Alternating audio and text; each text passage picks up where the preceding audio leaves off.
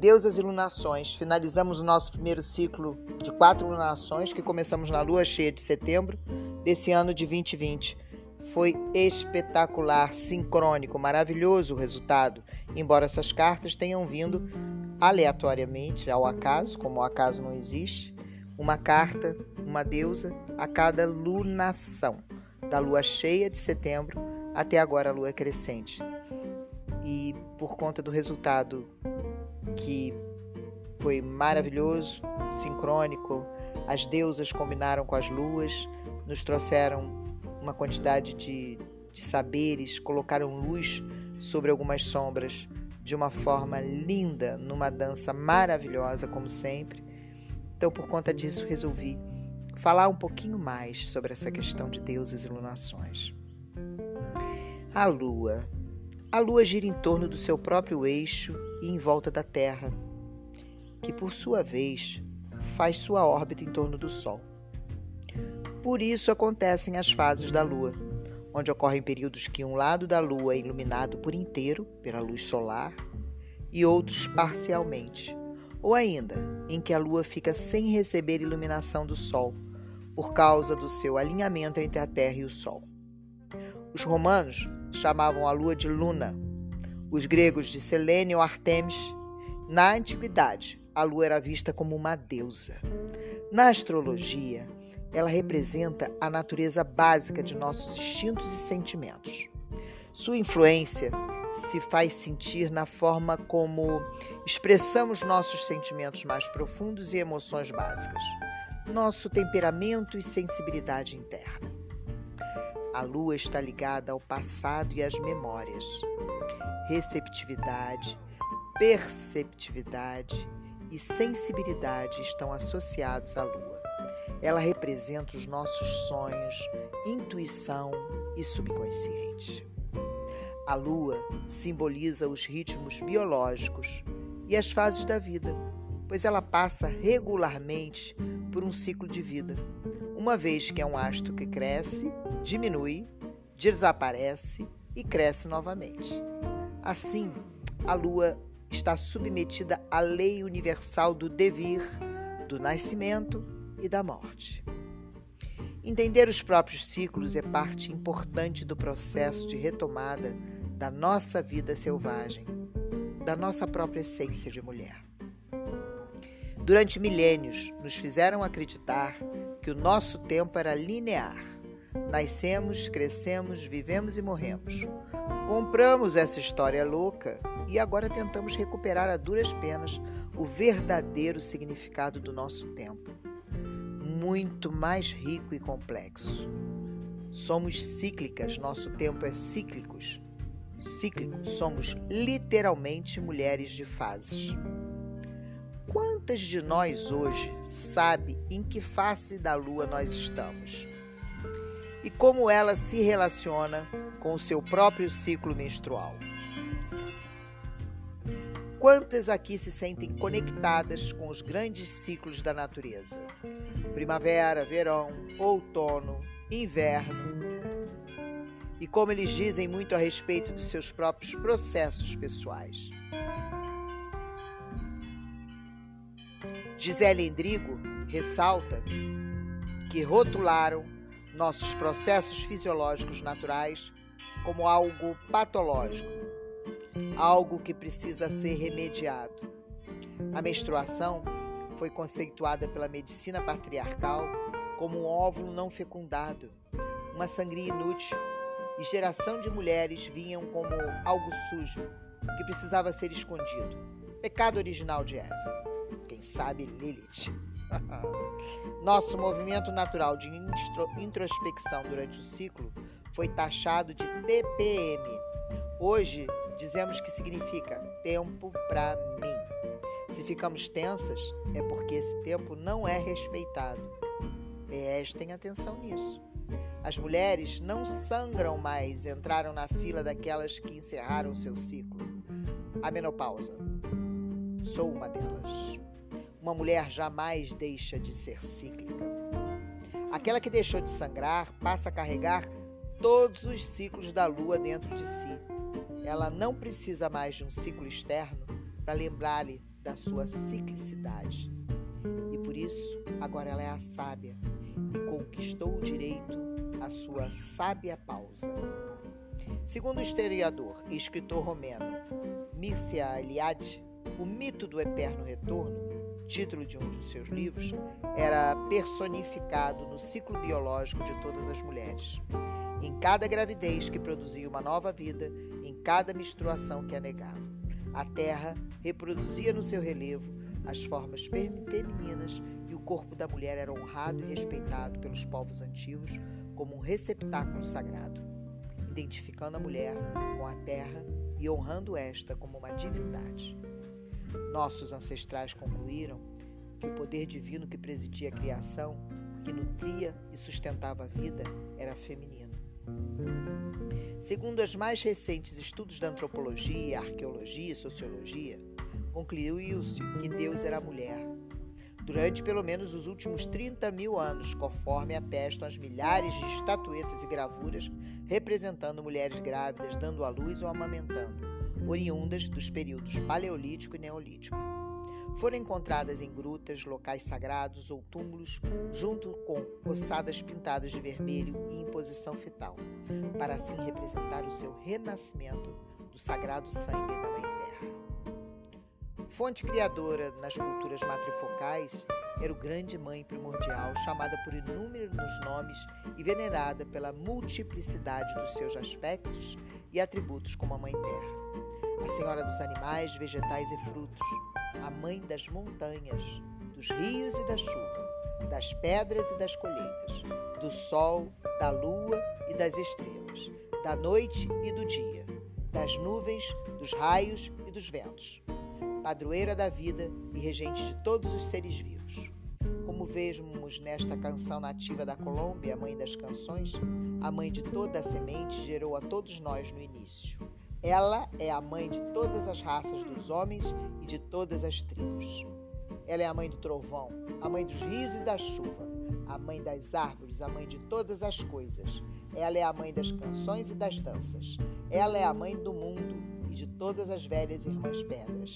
Ela é a mãe dos frutos da terra, dos animais e de toda a Via Láctea. Ela, somente ela, é a mãe de todas as coisas. Nossa única mãe.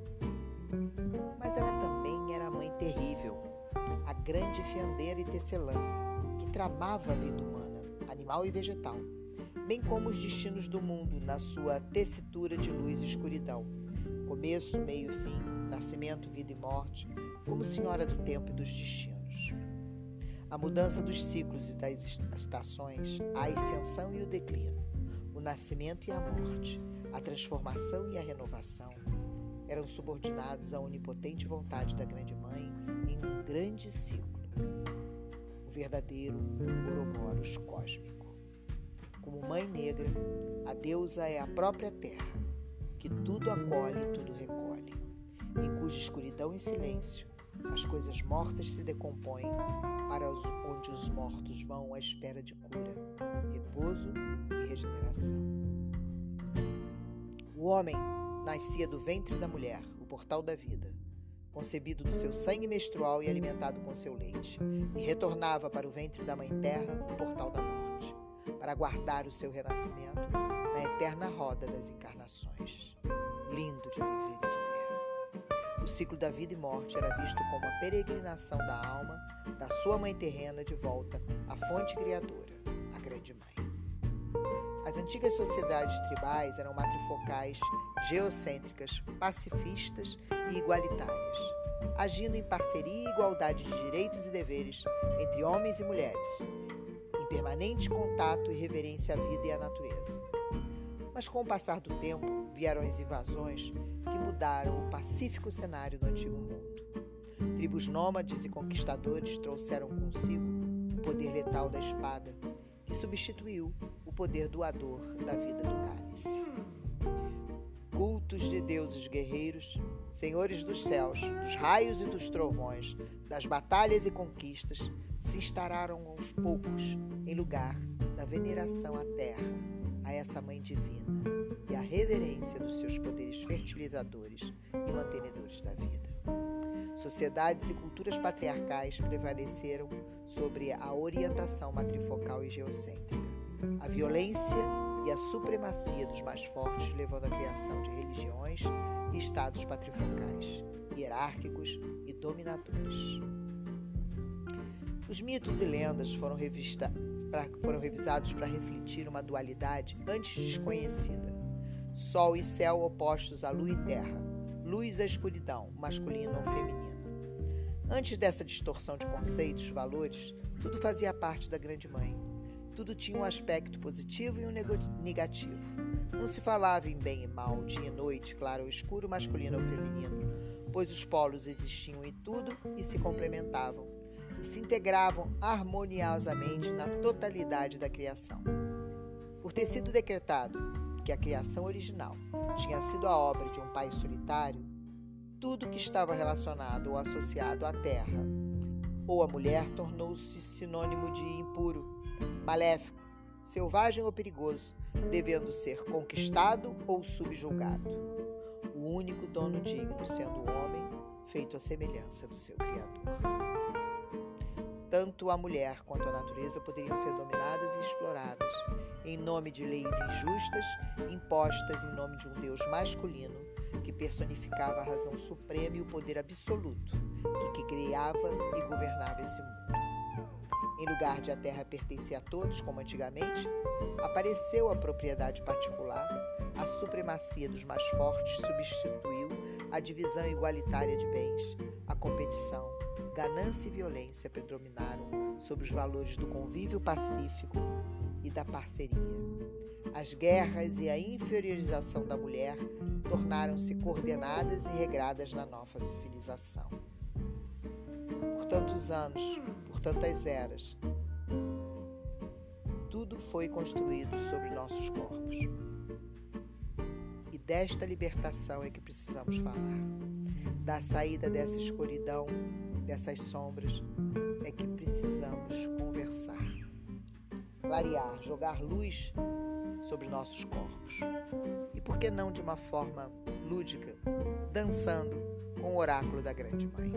Foi essa a nossa proposta. Começamos agora em setembro e vamos continuar, provavelmente com um grupo de mulheres que vamos aprofundar essa questão.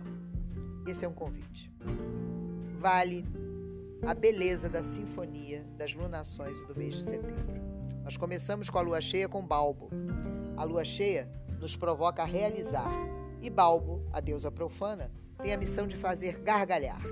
Quem tem alegria acredita. Precisamos acreditar para realizar. Linda nossa lua cheia. Lua minguante, Eris. A lua minguante nos provoca o descarte, a limpeza em cada ciclo. O que devemos deixar para trás? O que devemos eliminar, limpar? Eris é a deusa da discórdia. Vamos começar discordando de nós mesmas porque quando somos muito apaixonadas por nossos pontos de vista, nossas verdades ou nossos projetos, temos dificuldade de alterar rumos, implementar as mudanças necessárias. Então, esse chamado agora foi para discordarmos de nós, do que possa ser necessário. Discorde de ti. Perfeito. Lua nova, deusa Nut, deusa egípcia Nut. O mistério se abre diante e além dos seus olhos e nos convida para vibrar o inimaginável e a sondar o desconhecido. Ela é a Senhora do Firmamento, a deusa dos céus. Todas as manhãs ela dá a luz a Ra e a cada noite ela o engole novamente. Poder de renovação. Nut é a toda abrangente, força feminina do oceano primordial, o fundamento da criação. Ela guarda no seu corpo o sol, a lua e as estrelas, como seus filhos transitórios e efêmeros, pois eles nascem e desaparecem com as marés do seu corpo. Lua nova é renascer. Escolher na escuridão, que significa olhar para dentro, as suas sementes para o próximo ciclo. Chamado para ritos e ritmos, nascer e pôr do sol, a cada lua nova, vamos escrever em nosso diário, no nosso grimório ou num simples caderno as etapas dos sonhos que desejamos alcançar no próximo mês inspiradas na capacidade feminina infinita de semear, colher e renascer. E assim foi nossa lua nova. Linda, sinfônica e bela. A lua crescente nos trouxe Pachamama. A lua crescente é energia em movimento para a realização latente. A terra se abre para nos alimentar, para nos vestir, nos envolver e acolher. Pachamama entre em sua vida para que você agradeça a água que mata a sua sede, o alimento que sacia a sua fome. Reserve algum tempo para estar em comunhão com a natureza. Comungue a paz e o silêncio nesta lua crescente. Termino essa escuta de Deusas e Lunações no fim do ciclo de setembro com o Evangelho dos Essênios. Abençoado seja o filho da luz que conhece a sua mãe terra, pois é ela a doadora de vida. Sabes que a tua mãe terra está em ti e tu estás nela. Foi ela que te gerou e te deu a vida e te deu esse corpo que um dia tu lhe devolverás. Sabes que o sangue que corre nas tuas veias nasce do sangue de tua mãe terra.